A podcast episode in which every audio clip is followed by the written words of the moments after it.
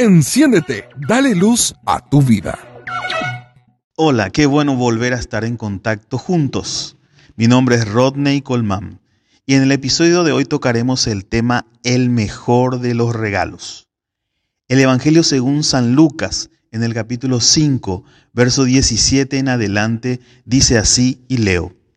Un día, mientras enseñaba, estaban sentados allí algunos fariseos y maestros de la ley, que habían venido de todas las aldeas de Galilea, Judea y de Jerusalén.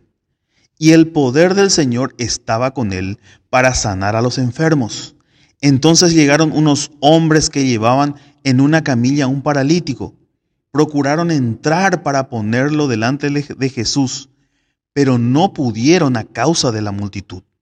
Así que subieron a la azotea y separando las tejas, lo bajaron en la camilla hasta ponerlo en medio de la gente frente a Jesús. Quiero analizar contigo el contexto de este relato.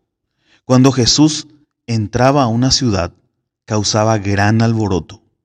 Dice la palabra que el poder del Señor estaba con él para sanar a los enfermos.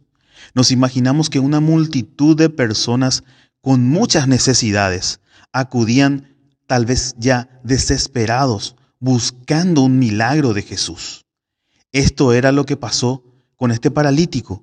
Él no tenía la posibilidad de acercarse por sus propios medios hasta Jesús, pero tenía amigos, tenía personas que estaban con él. Yo me imagino que días antes que Jesús llegara, sus amigos ya empezaron a hacer un plan para que pudieran llevar a este paralítico a la presencia de Jesús. Ellos estaban convencidos de que si ponían a su amigo delante de Jesús, un milagro podía suceder. Y llegó ese día. A lo mejor tuvieron algunos inconvenientes, se retrasaron un poco, porque ya el lugar estaba repleto. Había una gran multitud. No pudieron entrar. Entonces hicieron algo heroico o tal vez loco. Subieron a la azotea y dice que separaron las tejas y bajaron la camilla hasta ponerlo frente a Jesús. Imaginemos juntos la escena del dueño de casa. Alguien subió al techo de su casa, destruyó sus tejas, sacó todo lo que tenía que sacar y estaban bajando a un paralítico en una camilla increíble acto de amor, de solidaridad y de compañerismo. Estas personas pusieron al paralítico frente a Jesús. Verso 20, leo con ustedes y dice, al ver la fe de ellos, Jesús dijo, amigo, tus pecados quedan perdonados. No quedan dudas de que podemos hacer muchas cosas que intenten impresionar a Jesús. Pero la forma de impresionar a Jesús es a través de nuestra fe. Jesús dice que quedó maravillado, impresionado al ver la fe de estas personas. Y Jesús hace una exclamación, un acercamiento, le dice al paralítico, amigo, pero no le da una sanidad física instantánea. Él da la palabra y le dice, tus pecados quedan perdonados. Debemos de reconocer que muchas veces tenemos enfermedades físicas que nos aquejan, que nos afectan, que tal vez impiden que tengamos un nivel de vida o un estilo de vida que, que, quisiéramos tener. Pero aquí hay un problema mucho más profundo.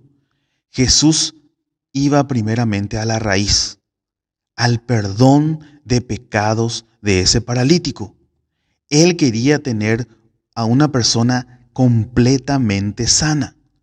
Lo primero que Jesús hace es darle una liberación espiritual, el perdón de sus pecados.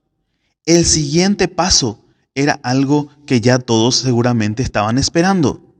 Los fariseos que se encontraban en ese momento dijeron aterrorizados, pero ¿quién es este que tiene la autoridad de perdonar los pecados? Estas personas en vez de estar alegres por escuchar una palabra así, estaban cuestionando cuál era la autoridad de Jesús.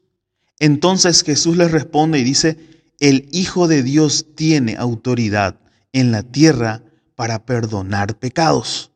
Y se dirigió entonces al paralítico y le dijo, a ti te digo, levántate, toma tu camilla y vete a tu casa. El milagro quedó a la vista de todas las personas que estaban ahí. Dice el verso 25, al instante se levantó a la vista de todos, tomó la camilla en el que se había acostado y se fue a su casa alabando a Dios. En este día quiero decirte que muchas personas pueden darte regalos, tal vez, costosos, pero el regalo que realmente necesitas es tener amigos que te lleven a la presencia de Jesús. Estos amigos hicieron lo mejor que podían hacer por su amigo paralítico.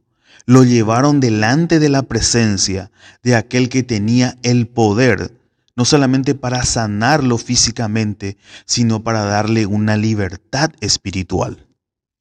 Los mejores amigos son aquellos que te hablan de Jesús y te llevan a la presencia de Él. Que Dios te bendiga en este día y seas guardado por Él. Y recuerda, enciéndete, dale luz a tu vida. Seguimos en nuestras redes y compartí este podcast.